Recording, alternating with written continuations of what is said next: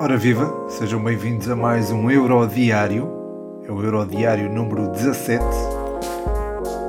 E é um Eurodiário que fala sobre a vitória da Inglaterra sobre a Alemanha e a, a eliminação da Suécia às mãos da Ucrânia. Eh, isto acaba por ser uma mini surpresa neste europeu, diria, porque pelo menos eu esperaria a Suécia nos quartos de final num duelo frente à Inglaterra. Não vai acontecer, e, na minha perspectiva, a Inglaterra é uma das favoritas a ir à final, uma, uma, uma das grandes favoritas a ir até à final de Wembley, precisamente. Jogará a final em casa, tal como jogará as meias finais, mas já lá vou, já vou à Inglaterra, ou Inglaterra-Alemanha, será o jogo que analisarei em último. Primeiro, este acidentado uh, Ucrânia-Suécia, houve muitos acidentes, principalmente no prolongamento. Antes do prolongamento, o jogo foi muito intenso, foi bom, diria que foi um bom jogo e ficou evidente durante pelo menos os primeiros 90 minutos a superioridade da Suécia. Conseguiram impor a sua dinâmica ofensiva, conseguiram ganhar terreno, sobretudo através da, da ação do Emil Forsberg, que vindo da esquerda interiorizava e fazia mexer o Kulusevski e o Isaac, que foram jogadores muito difíceis de travar perante uma Ucrânia que se apresentou num esquema diferente, num 3-5-2 com Krivstov, Matvienko e Zabarny lá atrás. A inclusão do Krivstov, creio, eh, está relacionada com o facto de querer uh, dar maior experiência, uh, de Shevchenko querer dar maior experiência ao setor defensivo, coisa que não teria com Matvienko e Zabarny. Aliás, eu até falei disso na antevisão uh, deste, deste jogo, que a defesa, os defesas da, da Ucrânia poderiam sentir algumas dificuldades perante o dinamismo de, que Isaac e Kulusevski podiam dar, ou o Isaac e o Berg. Uh, não jogou o Berg, jogou um avançado, dois avançados mais móveis, Isaac e Kulusevski, que fizeram das suas, estiveram bem, mas enfim, o melhor jogador da Suécia foi mesmo o Emil Forsberg, muito importante a construir, uh, muito importante a dar largura quando era preciso, em zonas interiores também quando era necessário. Isaac e Kulusevski moldavam-se às, às movimentações do Forsberg e foi assim que a Suécia foi construindo uh, as suas maiores jogadas de perigo, foi assim que esteve perto do golo durante a primeira e durante a segunda parte, sobretudo durante a segunda parte, duas bolas nos ferros, e, enfim, que podiam ter perfeitamente entrado. Acho que o golo da Ucrânia surge numa altura, surge contra a corrente, diria, um, não foi propriamente não era propriamente esperado que chegasse à vantagem. Também não foi completamente inesperado, mas porque o domínio não era avassalador. Mas uh, acho que a marcar alguém seria a Suécia. Uh, marcou a Ucrânia.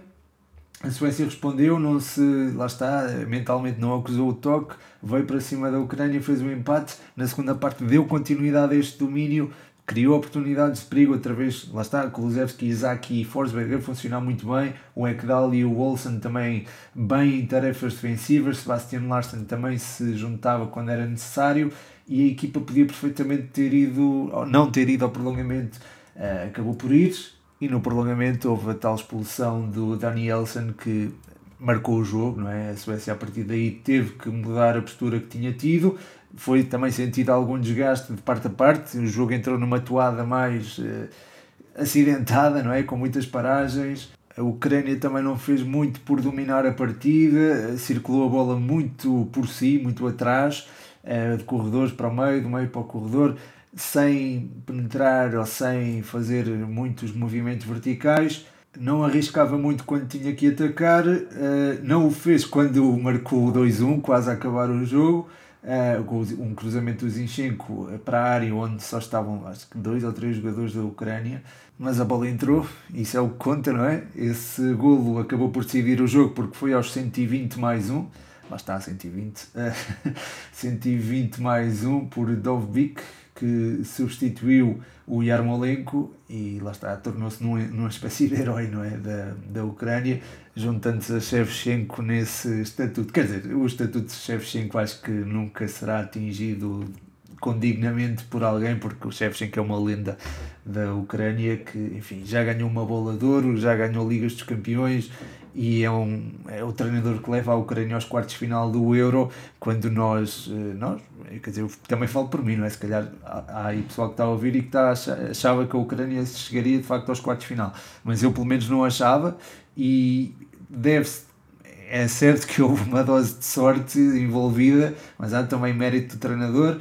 Acho que a forma como leu este jogo foi a correta, incluir três homens lá atrás. Não é que desse resultado, e isto podia ter corrido muito mal à Ucrânia, mas deu, funcionou. É certo que há alguma sorte à mistura, mas essa sorte também foi procurada. E se a Ucrânia não tivesse tão bem organizada, não passava aos quartos de final, não teria vencido a Macedónia do Norte num jogo em que foi um jogo que foi fundamental para que a Ucrânia tivesse, se tivesse apurado para a fase final, para, para o mata-mata, digamos assim. E agora vai marcar presença entre os oito finalistas do Europeu, onde vai enfrentar a Inglaterra, portanto, passando para o outro jogo, uma vitória por 2-0 da Inglaterra, que reforça a crença dos ingleses no título, até porque o próximo jogo, apesar de não ser fácil, é um jogo onde a Inglaterra será sempre favorita e, uh, caso se apure para as meias finais, uh, disputará o jogo em Wembley, tal como a final será disputada também em Wembley. Portanto, há aqui uma, há condições para que esta Inglaterra se sagre campeã da Europa finalmente.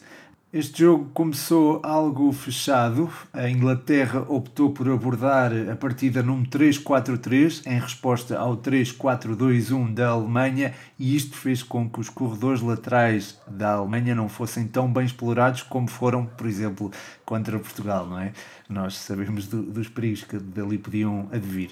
Uh, assim sendo, uh, Kimmich e Gozens não conseguiram fazer das suas, Shaw e Maguire estiveram sempre em boa articulação na esquerda e Walker e Trippier tiveram também muito bem sobre a direita. Foram duas parelhas que funcionaram, não diria na perfeição, mas funcionaram muito bem e impediram que o corredor lateral da Alemanha funcionasse na sua plenitude. Os corredores laterais, aliás, e lá está, sempre que era eh, procurado às costas da defesa da Inglaterra, estava lá Walker ou Trippier, ou Maguire ou Shaw, Stones estava também uh, presente a, a dar uh, apoio nas coberturas quando Walker ou Maguire falhavam. Portanto, foi uma seleção inglesa coesa defensivamente, não permitiu veleidades esta seleção da Alemanha, sobretudo no início do jogo. Uh, a primeira parte foi quase inexistente a nível de, de volume ofensivo por parte da Alemanha. Foi a Inglaterra até ter a melhor situação, num remate de longe, creio que de Sterling, mas fora isso não houve nada de especial. A colocação do Bukayo Saka, devo mencionar isto, também foi importante, era ele que estava no apoio a Harry Kane, mas dava sempre uma mãozinha a Trippier na, no setor defensivo e a controlar a profundidade contrária e acho que também deve ser um jogador eh, destacado. Eu sei que ele saiu eventualmente para dar o lugar a Grealish e eu acho que a entrada de Grealish foi fundamental para que a Inglaterra levasse vencida esta Alemanha, mas já lá vou, já lá vou a influência de Grealish, deixem-me só falar um bocadinho da Alemanha. Apresentou-se no esquema habitual, um 3-4-2-1, só que em vez de ter Gnabry, um falso uh, 9, teve Werner, um jogador que funcionou mais como referência ofensiva, ali posicionado entre os centrais, não foi propriamente feliz, perdeu alguns duelos, não permitiu que Havertz pudesse ter muito, muita bola, muito jogo e isso acabou por condicionar um, o futebol ofensivo da Alemanha. É certo que a Alemanha teve uma situação em que Goretzka, integrado no ataque, consegue ganhar espaço, isolar-se antes de sofrer falta, aí houve uma permutação de, de, de posições, o Müller baixou um bocadinho, Goretzka subiu, aventurou-se no ataque, sempre que isso acontecia havia alguma dificuldade da parte da Inglaterra, mas era prontamente resolvida. Inicialmente havia dificuldades, mas era prontamente resolvida, neste caso foi à falta, mas foi dentro da lei, o Declan Rice travou a progressão do Goretzka, é certo que viu amarelo, há quem diga que podia ter visto vermelho, mas pronto, eu, não vale a pena se calhar irmos por aí, eh, podemos, aquilo que posso falar é das oportunidades que a Alemanha foi conseguindo criar a espaços, não, não foram propriamente constantes, é certo que elas surgiram, elas apareceram, uh, sobretudo num lance em que Müller se isola, e eu acho que esse lance foi, enfim, Müller uh, ainda se deve estar a perguntar como é que falhou aquilo, num lance em que acho que o Sterling até fez borrada, digamos assim. Esse lance uh, aconteceu numa altura em que o jogo estava 1-0 e se não mexeu com a mentalidade dos jogadores alemães, que normalmente é muito forte, terá mexido com a confiança de Inglaterra, que terá subido com, com isso mesmo, despertou alguns alarmes na defesa que não voltou a cometer, a cometer, erros, diria. Nessa altura já tinha entrado Jack Grealish, e agora acho que já posso falar do miúdo, a entrada dele foi fulcral para que a Inglaterra saísse com a vitória de, de Wembley. Um, foi muito importante no espaço entre linhas, uh, entre a, a, linha média oferecida por Kroos e por Goretzka e a linha defensiva composta por Ginter, Hummels e Rudiger. Acho que ele se integrou ali muito bem, houve espaço para criar. Essas tais linhas da Alemanha começaram-se a desgastar, houve mais espaço e foi aí que Grealish começou a brilhar, digamos assim. Teve na origem do gol do 1-0, uh, ah, fazendo a pré-assistência, digamos assim, para o Luke Shaw, fez o passo para o Luke Shaw que assistiu Raheem Sterling e uh, no lance do 2-0 faz mesmo o passo para Harry Kane. Além disto, foi um jogador sempre desconcertante, inconformado com aquilo que se ia passando, isto é, inconformado com aquilo que o jogo oferecia, fosse uma vitória por 1-0, fosse uh, estando o jogo também 2-0, independentemente do conforto da Inglaterra no jogo, foi sempre um jogador que procurou criar, procurou ter bola e procurou uh, as melhores vias para chegar à área contrária. Encontrou-as com o seu talento e acho que, para mim, uh, para mim foi o homem do jogo. Eh, acho que Declan Rice também fez um jogo bastante positivo, tal como Maguire, por exemplo. O próprio Sterling também esteve bem, muito desconcertante também, sempre a mexer, sempre em movimento, causar uh, o tal desgaste que depois Jack Grealish aproveitou.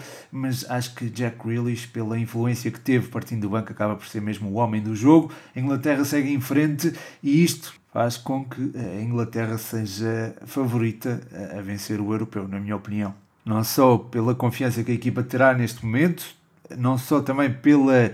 Eu acho que a equipa tem coesão defensiva, soube controlar esta Alemanha, poderá uh, também lidar com os desafios que se lhe apresentam com as seleções que sobram, incluindo a Bélgica, uh, que ah, porventura será aquela que traz maior fogo ofensivo daquelas que ainda estão em prova, e depois uh, é uma equipa que vai jogar em casa. Eu acho que o fator casa será muito importante, e isto, juntamente com a profundidade de plantel que existe, com a, a, facilidade em alternar entre um esquema de três centrais e um esquema de quatro defesas, pode uh, perfeitamente dar à Inglaterra uma variedade de soluções para chegar à final e vencê-la. Mas pronto, esta é só a minha opinião. Podem ir dando as vossas, podem também deixar o vosso feedback, sempre importante para mim, uh, acerca destes Eurodiários. Até agora tem sido tudo positivo e ainda bem, e agradeço-vos por isso, por darem esse feedback e também por gostarem. Fico feliz por isso. Só não fico feliz é pelo facto de não haver futebol nos próximos dois dias. Quer dizer, há futebol, continua a haver futebol, só vamos ter é dois dias de pausa